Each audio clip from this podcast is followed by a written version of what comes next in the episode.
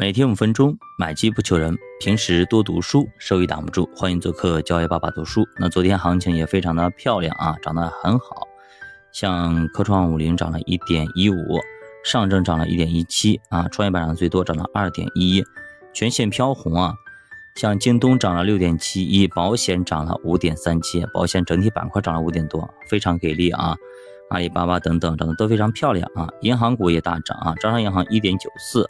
中概互联一点八八，恒生指数一点七五，双创五零一点五七啊，呃，科创板是一点五三，科创五零一点二五等等等等啊，五 G 等全在涨啊，很漂亮。但是有些可能还没在涨啊，像传媒的话涨得太多了啊，现在有了一个下跌的一个呃趋势啊，因为毕竟。短期涨太多，肯定有回调的一个趋势。那如果你手里的这些票啊都在涨，你会很开心；如果你没有涨啊，就很很难受。这就是我们为什么做资产组合的一个原因。前锋、中场、后卫、守门员，咱都有，不管哪个涨，咱都哎有，都占到了。等于说，不管哪一家开花结果，咱都能去收割。你说好不好？非常好。好，今天我们继续聊一下资产配置啊，这些资产配置的魅力所在。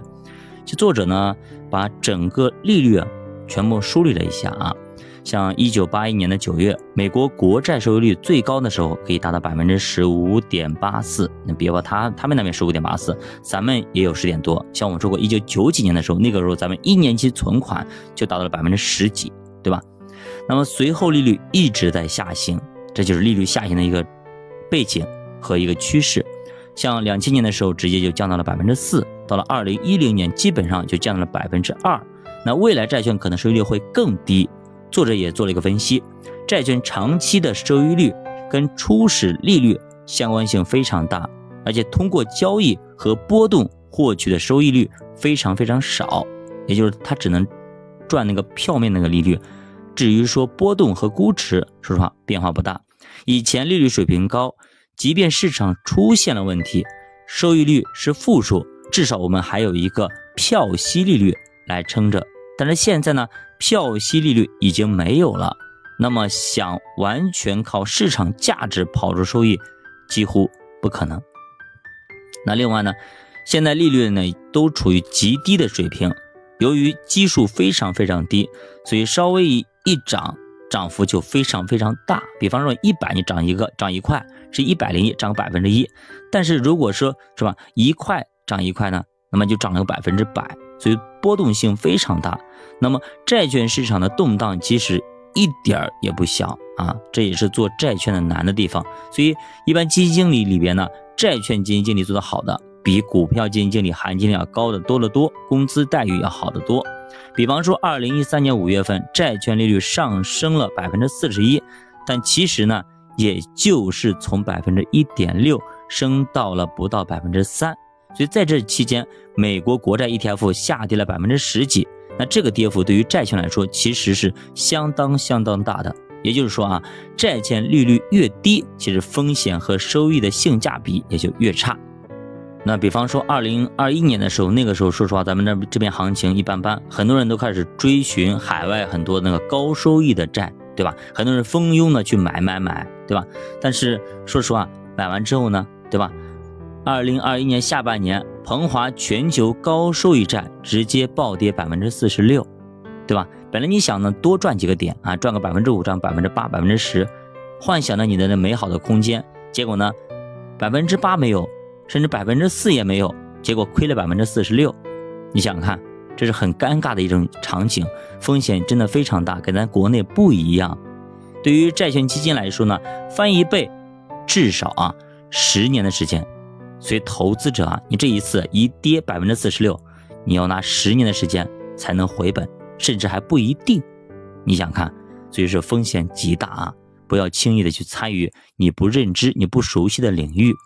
还有一个重要的概念叫做真实的利率，也就是债券的收益率减去通货膨胀率，就是你这个钱，比如说你从一块升值到了三块，但是呢，你的钱也在贬值，所以可能它当时只值两块，等于说你从一块。才变成两块，而不是从一块变成了三块啊，这叫真实的一个收益率。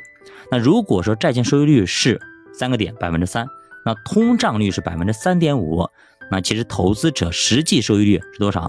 是百分之三减去百分之三点五，是负的百分之零点五。等于说你不仅没有赚到那百分之三的一个利收益率，同时呢你还亏了百分之零点五。也就是说，你越投资，你的购买力也就越低。那作者也列出了一张表格啊，随着八十年代国债收益率达到了顶峰，那这几十年实际利率也是一路走低，现在基本上已经变成了负值。那这些都说明投资债券已经变得相当相当的不划算。所以呢，这也要求啊，我们要根据这种情况调整我们的投资组合。说白了就是降低债券资产的配比，找到新的资产来进行替补。